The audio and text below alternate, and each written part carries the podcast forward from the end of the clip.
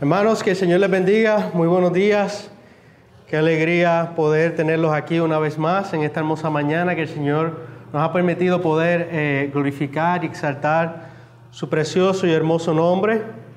Dios ha sido bueno, Dios es fiel y esa canción nos da esperanza, esa canción bíblica nos da una esperanza de que aquellos, sus hijos, algún día estaremos con Él. Y eso, iglesia, lo hemos cantado, lo hemos dicho con nuestros labios y esperamos que sea realidad en nuestras vidas, en nuestros corazones y en nuestra mente, porque es por medio de su palabra, es por medio de Cristo, que nosotros hoy estamos de pie, que nosotros hoy estamos vivos, es por su gracia y por su misericordia. Así que para mí es un honor, es un privilegio poder estar aquí, eh, primera vez. Como eh, haciendo esta predicación ¿verdad? predicando eh, delante del público de la IBCD. Y para mí ¿verdad? es un honor eh, y un privilegio eh, poder estar aquí y poder enseñarles lo que la palabra del Señor tiene para ustedes en esta hermosa mañana. He titulado, este, este, esta predicación la he titulado La fidelidad al mensaje del Rey. Fidelidad al mensaje del Rey. Si hay algo que muchos de nosotros y yo sé que ustedes van a estar de acuerdo, uno de los temas más difíciles que podemos tratar en la vida, aquí en este lado de, la tierra, que podemos tratar es el tema de la muerte.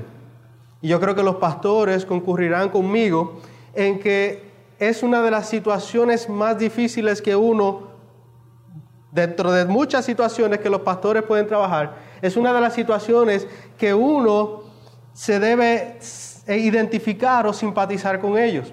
Es una de las situaciones en las cuales tú no sabes qué decir, no sabes qué hacer y simplemente hacer silencio. Hemos escuchado testimonios de los pastores como Pastor Suso acerca de eh, su, su unas amistades misioneros que perdieron eh, su esposa, sus hijos. Y cómo él estuvo ahí en silencio sin decir absolutamente nada, porque es uno de los temas más difíciles. Claro, uno no se sienta en la mesa con la familia a discutir el tema acerca de cuándo me voy a morir, qué voy a hacer esto. No es un tema común. De hecho, muchos de nosotros evitamos tocar ese tema o evitamos plantearlo, evitamos hablarlo. Porque, vuelvo y repito, es uno de los temas que es una realidad, pero que nos duele. Es uno de los temas que cala profundo en cada uno de nosotros cuando alguien parte de nuestra vida. Pero el tema de la muerte es un tema que es real, es un tema que es eh, entre nosotros, es un tema que es real, pero a la misma vez también es sensible. Nosotros queremos ir a la lectura de hoy, que está en Marcos capítulo 6, versículos del 14 al 29. Marcos capítulo 6, versículos del 14 al 29.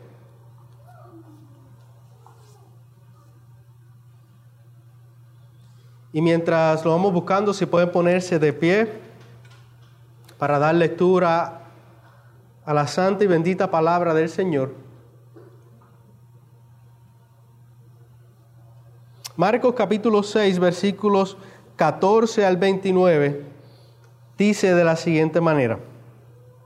La palabra de Dios dice así. El rey Herodes se enteró de esto, pues el nombre de Jesús se había hecho célebre. Y la gente decía, Juan el Bautista ha resucitado de entre los muertos. Por eso es que estos poderes milagrosos actúan en él. Pero otros decían, es Elías. Y otros decían, es un profeta, como uno de los profetas antiguos. Y al oír esto Herodes decía, Juan, a quien yo decapité, ha resucitado, porque Herodes mismo había enviado a prender a Juan y lo había encadenado en la cárcel por causa de Herodías, mujer de su hermano Felipe, pues Herodes se había casado con ella. Porque Juan le decía a Herodes, no te es lícito tener la mujer de tu hermano. Y Herodías le tenía rencor y deseaba matarlo pero no podía, porque Herodes temía a Juan, sabiendo que era un hombre justo y santo, y lo mantenía protegido. Y cuando le oía, se quedaba muy perplejo, pero le gustaba escucharlo. Pero llegó un día oportuno cuando Herodes, siendo su cumpleaños, ofreció un banquete a sus nobles y comandantes y a los principales de Galilea. Y cuando la hija misma de Herodías entró y danzó, agradó a Herodes y a los que se sentaban a la mesa con él. Y el rey dijo a la muchacha, pídeme lo que quieras y te lo daré. Y le juró, te daré lo que me pidas hasta la mitad de mi reino. Ella salió y dijo a su madre, ¿qué pediré? Y ella respondió, la cabeza de Juan el Bautista. Enseguida ella se presentó apresuradamente ante el rey con su petición, diciendo, quiero que me des ahora mismo la cabeza de Juan el Bautista en una bandeja. Y aunque el rey se puso muy triste, sin embargo, a causa de sus juramentos y de los que se sentaban con él a la mesa, no quiso desairarla. Y al instante el rey envió a un verdugo y le ordenó que trajera la cabeza de Juan. Y él fue y lo decapitó en la cárcel. Y trajo su cabeza en una bandeja y se la dio a la muchacha y la muchacha se la dio a su madre. Versículo 29. Cuando sus discípulos oyeron esto, fueron y se llevaron el cuerpo y le dieron sepultura. Señor, en esa hora, tu palabra va a ser expuesta. Tu palabra ha sido abierta, ha sido leída. Permite que por el poder de tu Espíritu Santo podamos entenderla, podamos aplicarla, que podamos, que me ayudes a mí, Padre mío, a poder explicarla y que tu iglesia, que tu pueblo, Señor Dios, puedan salir de aquí, no solamente, Señor Dios, con información, sino que tu pueblo, nosotros, podamos salir de aquí dándote gloria y honra a ti, al Rey de Reyes y Señor de Señores. Bendice esta hora, bendice este sermón, bendice este día, este momento, y nos ponemos en tus manos. Te lo pedimos así en el nombre de Jesús. Amén. ¿Se pueden sentar, iglesia? A modo de repaso, el domingo el pastor Félix nos llevó en un viaje a través del libro de Mateo en el capítulo 6, versículos del 1 al 13 perdón, del libro de, de Marcos, y donde aprendimos dos principios. Lo primero que aprendimos, según el texto de Mateo 6, versículos del 1 al 6, aprendimos el rechazo de Cristo de los suyos. O sea que los suyos rechazaron a Cristo. Lo segundo principio que aprendimos es el envío de los suyos, cómo los discípulos de Jesús fueron enviados por él. Además, aprendimos de estos dos, dentro de estos dos principios que la familiaridad, la cercanía de su entorno, pesó sobre ellos, sobre la familia de Jesús, más que la verdad de que Dios encarnado estaba entre ellos. Pastor Félix nos hizo una advertencia. Tengamos cuidado de creer que por estar familiarizados con Jesús, es igual a tener una verdadera relación con Él. Jesús nunca, aprendimos también que Jesús nunca envía a nadie sin lo necesario, a hacer lo que Él manda hacer. Y por último también eh, vimos que el pastor nos enseñó que si aspiramos a servir al Señor, prepárate para el sufrimiento, porque el sufrimiento y el rechazo son esperados. Y esta parte es principal y es importante que nosotros sigamos la secuencia de lo que está pasando, de lo que el Señor Jesucristo a través del libro de Mateo está trayendo para nuestras vidas. Cuando nosotros leímos la porción que nos toca hoy, versículos 14 al 29, acerca de la muerte de Juan Bautista, yo quiero explicar algo y quiero primero eh, aclarar algo. Esta narración se da cuando la fama de Cristo está siendo ¿qué? esparcida. Se está dando a conocer el nombre de Cristo. Y esto llegó a los oídos de Herodes, Y es que Marcos, al, al escribir esto, Marcos inmediatamente, al escuchar o al, oír, o al escribir las palabras de Herodes, Marcos se transporta al momento donde Juan el Bautista fue, fue decapitado por Herodes. En otras palabras, esto no es una secuencia, todo lo contrario. El nombre de Cristo está siendo famoso, Herodes se entera y ahí mismo Marcos relata en el pasado, ¿verdad? Porque ya pasó lo que le pasó a Juan el Bautista, lo que hizo Herodes con Juan el Bautista. Así que aclarando esto, no es que es una secuencia como lo hace Lucas. El Evangelio de Lucas es un estudio que es secuencial, ¿verdad? Eh, Lucas estudió y trajo todo en orden, pero Marcos no. Así que en nuestro texto de hoy, dando eh, aclaración a eso, comienza Marcos diciendo que el rey Herodes o el gobernador Herodes se enteró de las cosas que Jesús estaba haciendo. Estaba sanando enfermos, sacando demonios, resucitando muertos, etc. Y esto provocó que el nombre o la fama de Cristo se extendiera y llegara a los, a los oídos de él. Y la gente comenzó a decir, este es Juan el Bautista. Este es Elías. Este es un profeta, un profeta de los antiguos que vino de entre los muertos. Esto nos da a entender que ellos creían en alguna serie de superstición de reencarnación. Pero no solo eso, la gente comenzó a reconocer a Jesús por sus obras, por lo que Jesús hace, y miren esto, y no por quién es Él. Es decir, por su deidad. Y al hacer esto, el público, los que escucharon y los que están aquí, Marcos narrando, se desentendieron completamente de lo que el versículo 12 del capítulo 6 nos está diciendo que es lo primordial.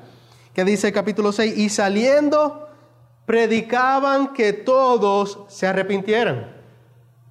Su mirada se tornó a lo que hacía Jesús y no al, y no al mensaje de Cristo. Hoy día nosotros vemos que muchos quieren títulos, echar demonios, ungir, sanar, tener poderes.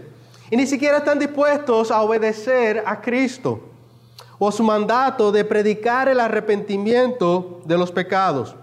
Muchos queremos dones, talento, poderes, por así decirlo, pero no queremos arrepentirnos ni predicar del arrepentimiento en la fe y, la, y la fe en Cristo.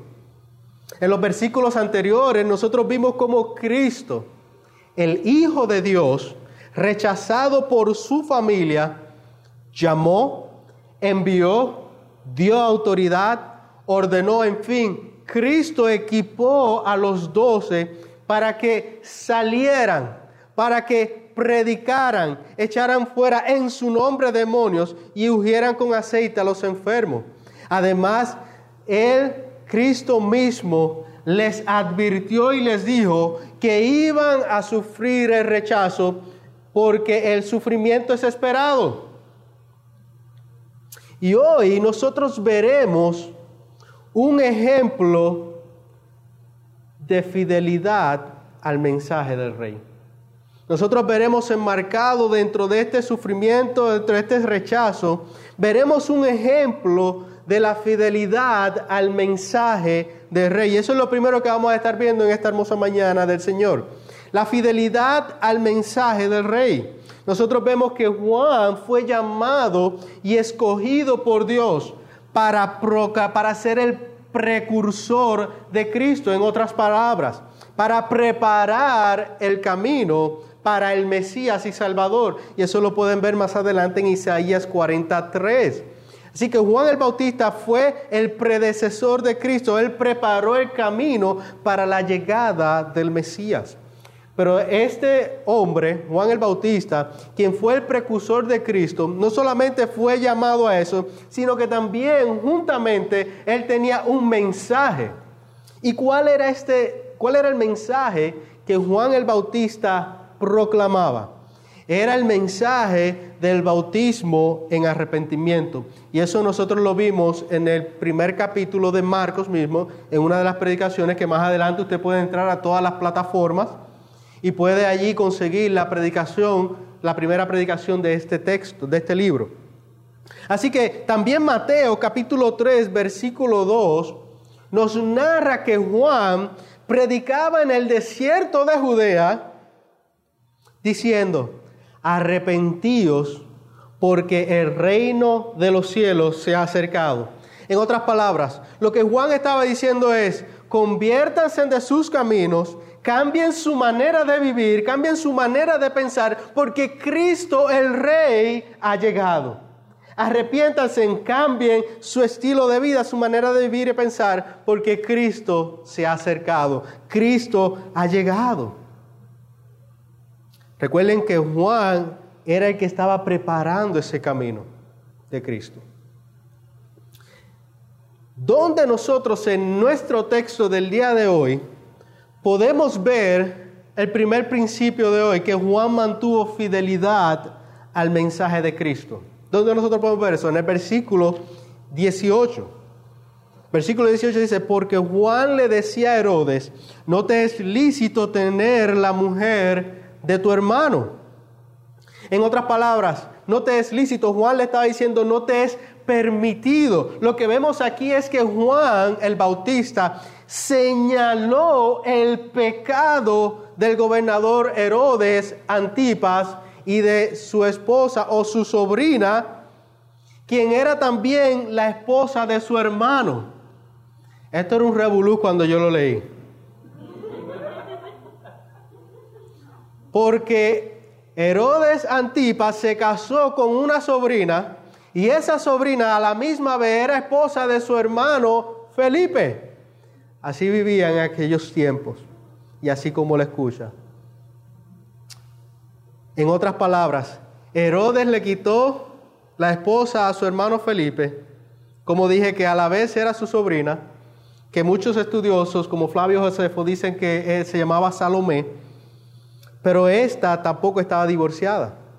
La hija de, perdón, la hija de Herodías se llamaba Salomé. El comentario Mundo Hispano describe a Herodes de la siguiente manera. Miren el título que le dan. Un gobernador títere de Roma. Y los que somos puertorriqueños sabemos lo que es un títere. ¿Alguna vez a usted le llamaron títere? Pues eso era lo que era el gobernador. Bueno, no solamente a los varones, también a, las damas. ¿Alguna vez le llamaron títere?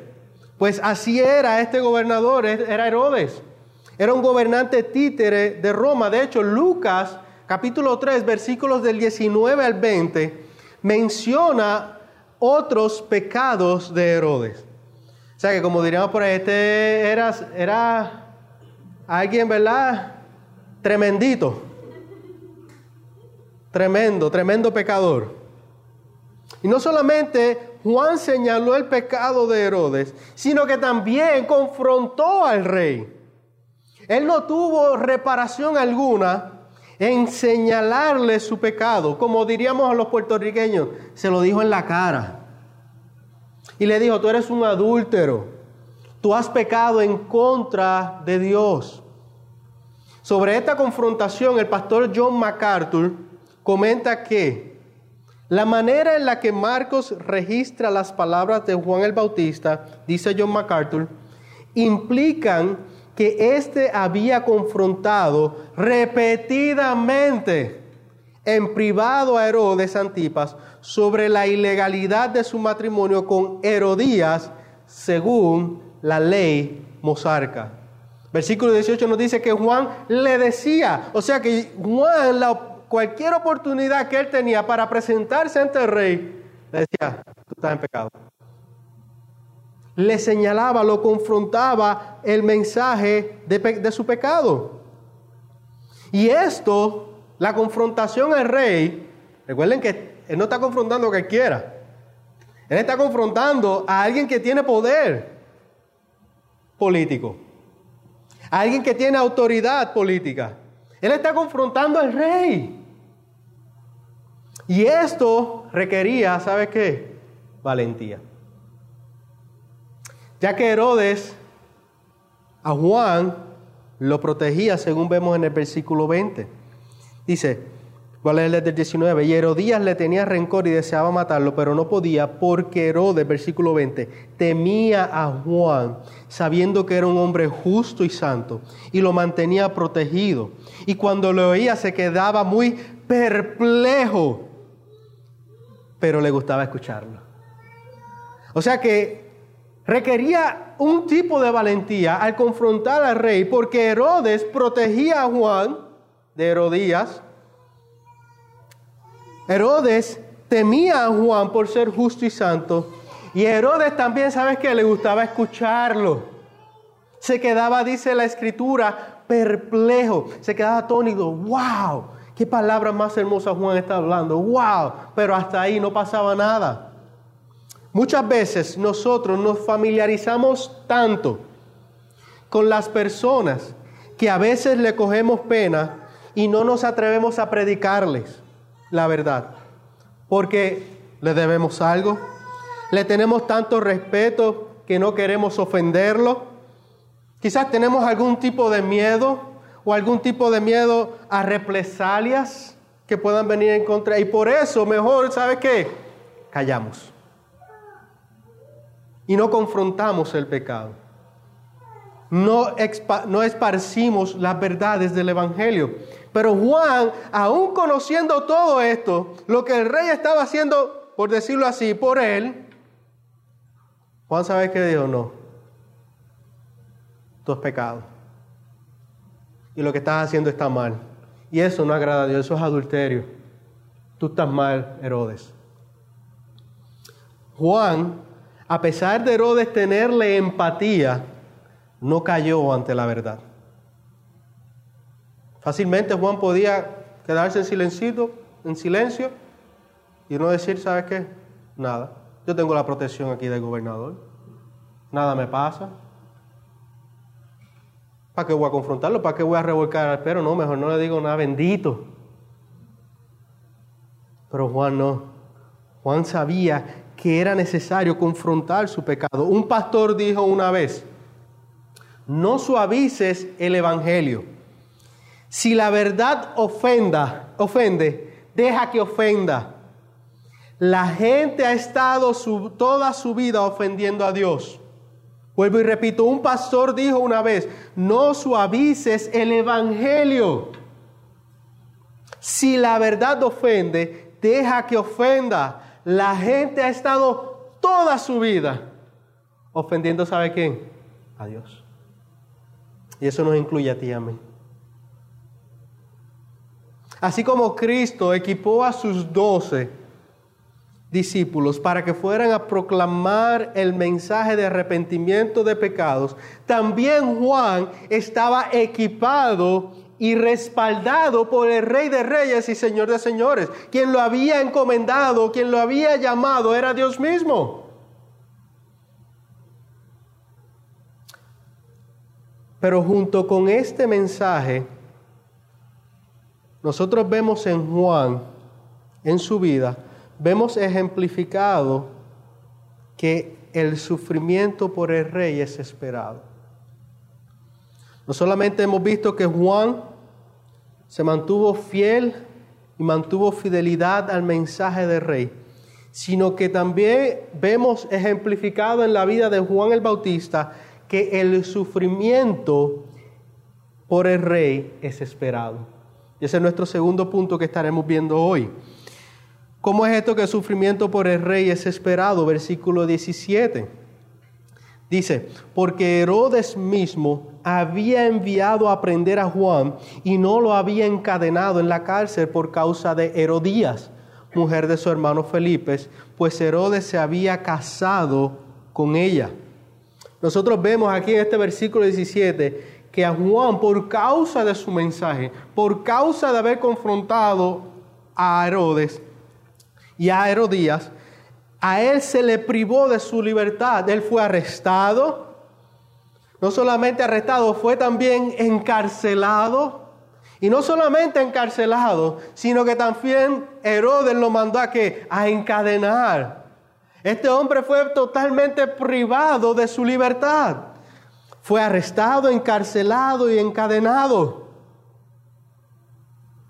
¿Alguna vez usted ha estado en la cárcel? Yo nunca he estado, pero los que han entrado, los que han ido, los que han visto, eso debe ser algo que es triste. Estar privado quizás de la libertad. Pero eso en estos tiempos nosotros tenemos quizás un poco más de, tenemos comida, eh, los, los, que están presos tienen comida, tienen, tienen allí ¿verdad? Eh, su cama, pero en aquellos tiempos, ¿qué tenían ellos? Probablemente pasaban hambre, probablemente estaban en lo más profundo de la cárcel allí, no tenían quizás una cama, no tenían las conformidades que nosotros tenemos hoy en día. No solamente Juan fue privado de su libertad, sino que Juan también sufrió una muerte violenta. Juan fue decapitado. ¿Y cómo pasó esto?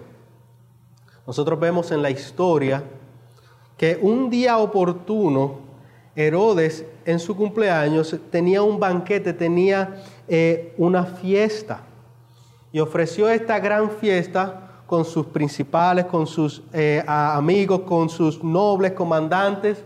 Tenía todo allí, también estaba Herodías, también estaba eh, la hija de Herodías, que según como dije la historia se llamaba Salomé. Y estaban allí gozando, estaban teniendo esta fiesta y gozando todos. Música, algarabía, holgorio, tenían todo. Votaron, como es, dicen, en la fiesta por la casa. Ellos estaban allí gozando. Y vino la hija de Herodías dentro de esta fiesta y bailó y danzó ante los que estaban allí presentes y ante el rey también. Y dice que este movimiento, esta danza, este baile que le hizo la hija de Herodías a los que estaban allí al rey, le agradó. Él se enamoró, él quedó, a él se le olvidó las palabras de Juan que dice que estaba perplejo y que eh, le tenía respeto y le escuchaba, escucharlo. En ese momento él se le olvidó todo y quedó perplejo. ¿Sabe por qué?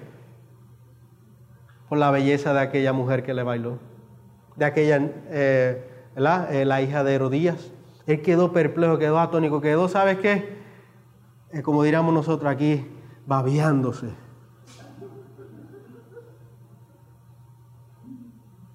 Hasta tal punto de, ¿sabes qué? decirle, pídeme lo que tú quieras.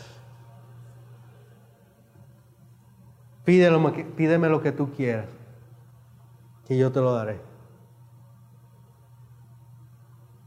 Y el rey tenía autoridad y tenía poder para darle lo que fuera. Entonces ella astutamente fue donde su mamá y dijo, mami, Mira lo que acabo de hacer, mira lo que el rey me acaba de decir. Me dijo que le pidiera, ¿sabes qué? Lo que él quisiera. Él empeñó su palabra. Y para los reyes en aquella época, empeñar su palabra no podían volver atrás. Él empeñó su palabra, mami, ¿qué le vamos a pedir? Y Herodías llena de odio. Allí llena de rencor.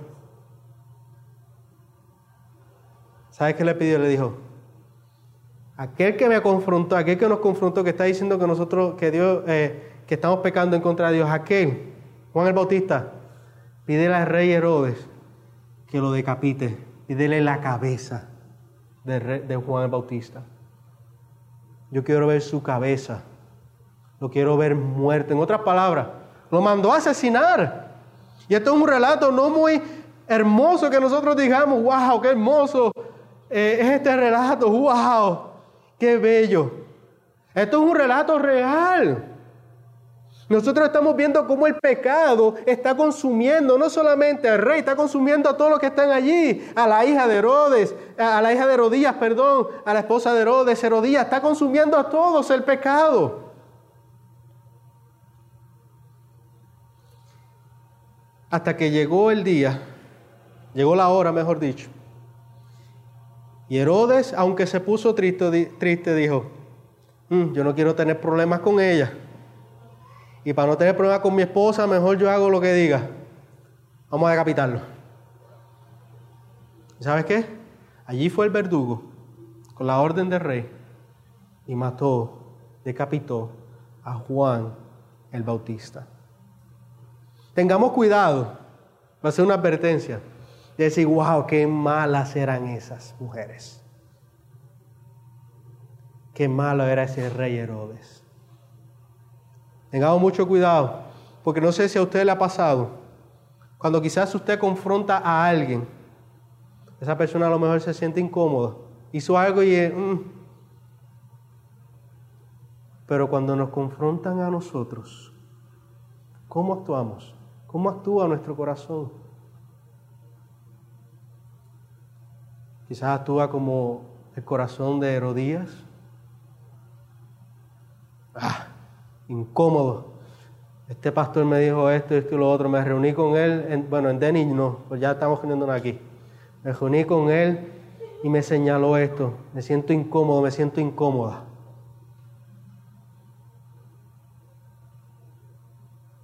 Este relato del sufrimiento de Juan nos debe llevar a aceptar la verdad de que podemos perder la vida por causa de Cristo.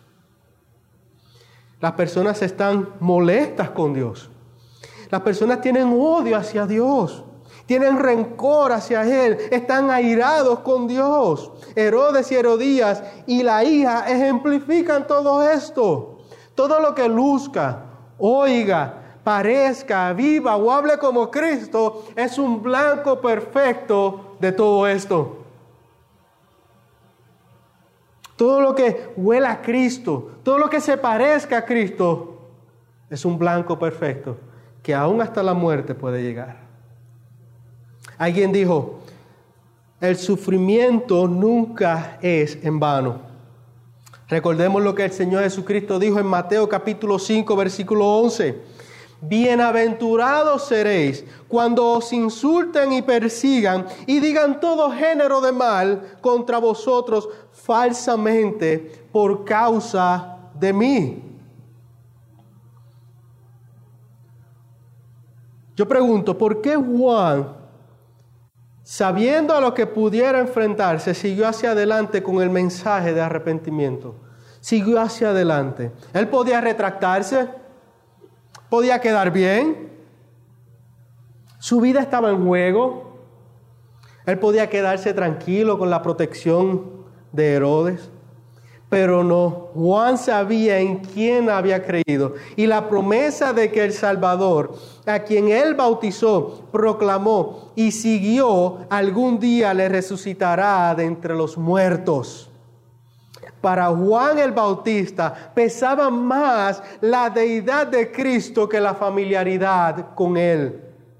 Además, él reconoció esto en el Evangelio según San Juan, que no es el mismo Juan el Bautista, en el Evangelio según San Juan capítulo 3 versículo 36 dice, el que cree en el Hijo tiene vida eterna. Pero el que no obedece al Hijo no verá la vida, sino que la ira de Dios permanece sobre él. ¿Y por qué Juan dice esto?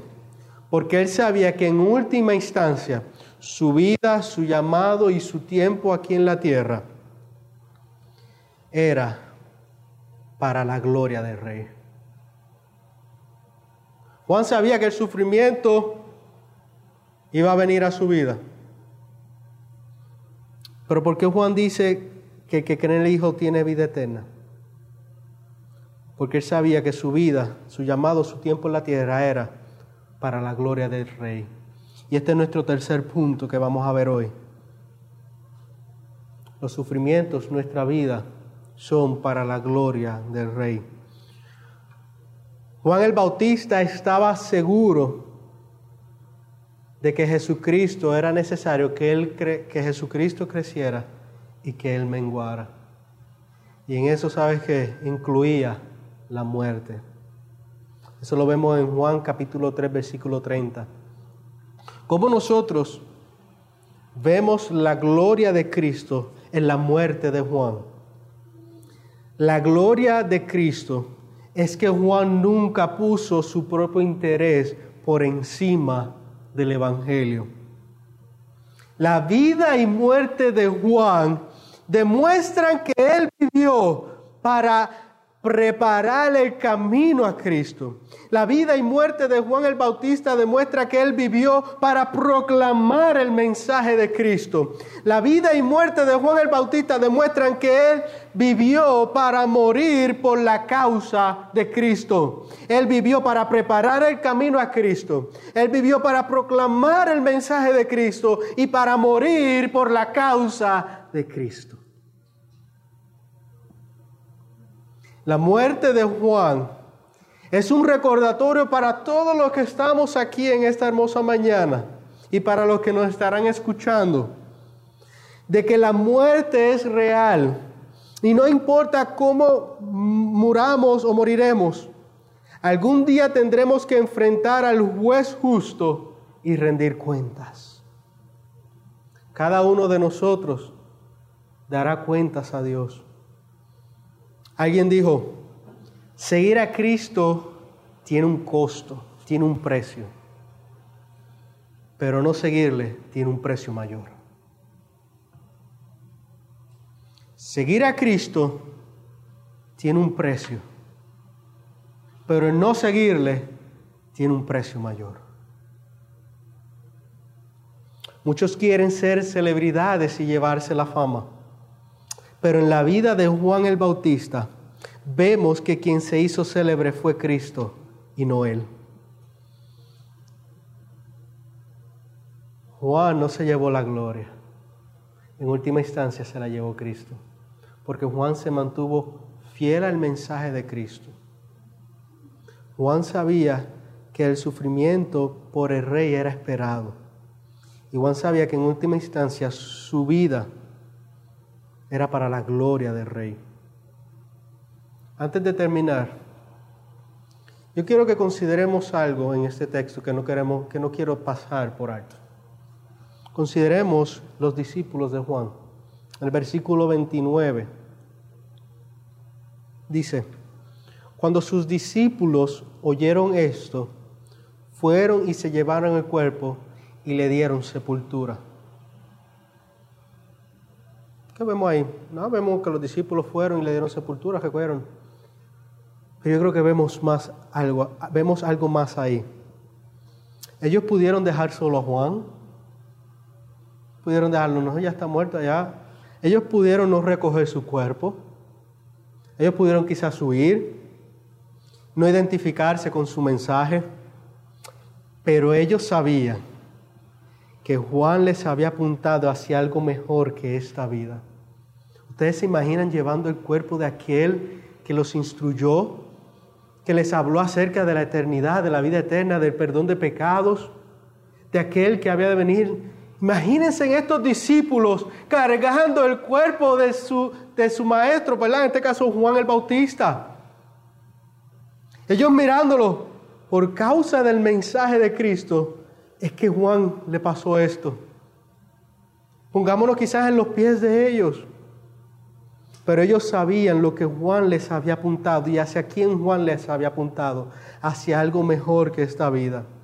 Juan les enseñó con su vida su fidelidad al Evangelio de Cristo, que solo hay un camino, hay una verdad y una vida. Y ese camino, esa verdad, esa vida es Cristo.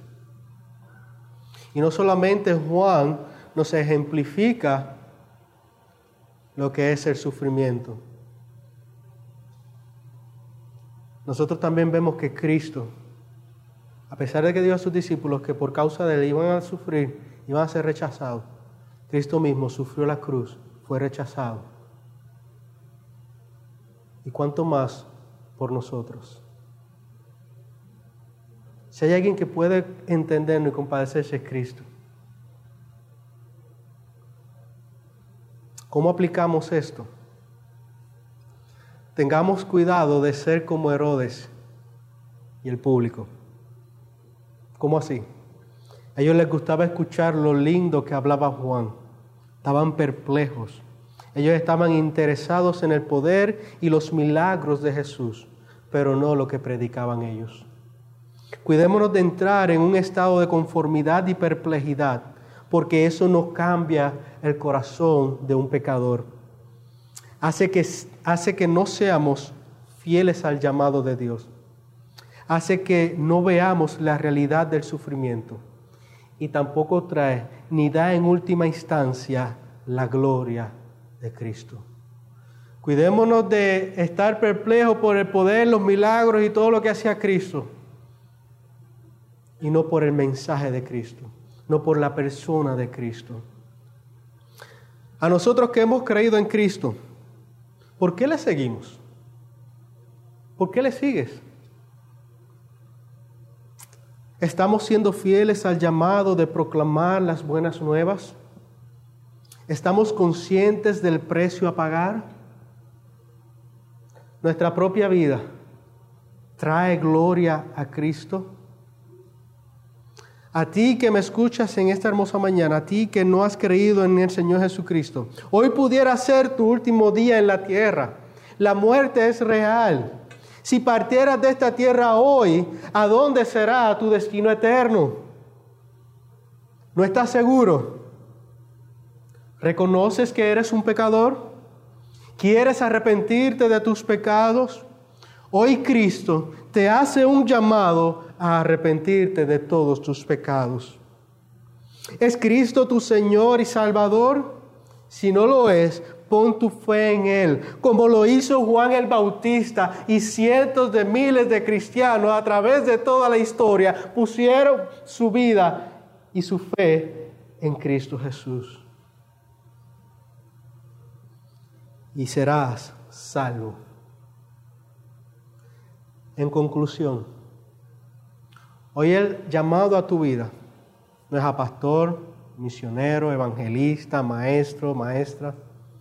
Hoy somos llamados a venir a Cristo en fe y arrepentimiento. Somos llamados a alguien, no a una cosa o a un título. El único título que a Dios le importa en esta mañana que tú te lleves es que puedas decir, soy perdonado, soy salvo. Y junto con ese llamado a ser perdonados y salvados, vienen las promesas de Jesús que dicen que en el mundo tendrás aflicción, pero confía porque yo he vencido al mundo. Jesús también hablando dice, y yo estaré con ustedes hasta el fin del mundo. En Romanos 8:28 nosotros leemos de la, siguiente, de la siguiente manera, y sabemos que los que aman a Dios, todas las cosas cooperan para bien. Esto es para los que son llamados conforme a su propósito. Dios hace que Dios hace que todo obre para bien, porque él hace con su creación como a él le plazca, para que en última instancia le demos gloria a él. Quiero cerrar con un texto de la palabra de Dios.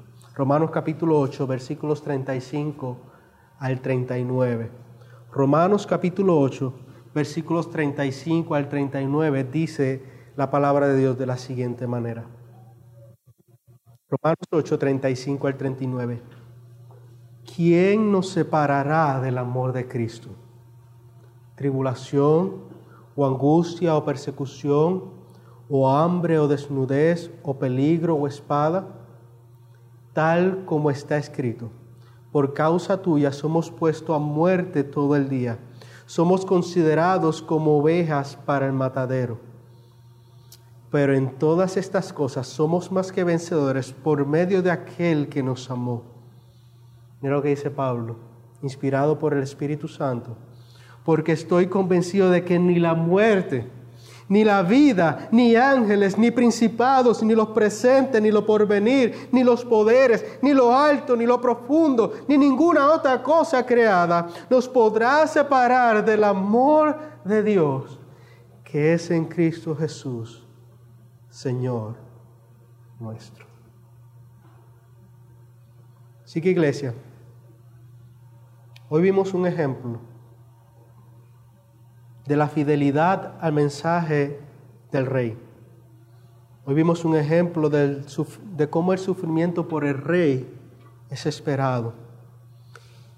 Y también vimos cómo en última instancia la gloria es para el rey. Nunca nos olvidemos, como dijo el pastor Félix citando a alguien el domingo pasado, nunca nos olvidemos de las manos y los pies de Cristo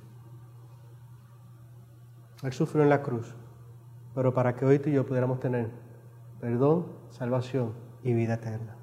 Padre, te doy gracias en esta hora, porque es por medio de tu palabra, es por medio de tu evangelio, es por medio de Cristo el único camino, la única verdad y la única vida en que nosotros podemos mantenernos fiel a tu mensaje. Es por medio de Cristo que nosotros podemos pasar por las tribulaciones, sabiendo que el sufrimiento por el Rey, por ti Cristo, es esperado. Pero también, Señor Dios, ayúdanos a entender que nuestra vida no nos pertenece a nosotros, que tú haces con nosotros lo que a ti te plazca. Yo te pido y te ruego, Señor Dios, que nos ayudes con nuestra vida, con nuestra mente, con todo lo que nosotros somos, a poder darte la gloria y la honra solamente a ti, oh mi, Rey y mi Señor, nuestro Rey y Señor. Padre, los corazones que han sido impactados por tu palabra en esta hermosa mañana, te pido que los cambies y los transformes para tu gloria y tu honra. Oh Padre, te pedimos todo esto en el nombre de tu Hijo amado Jesús, el Rey de Reyes y Señor de Señores. Amén, Señor. Amén.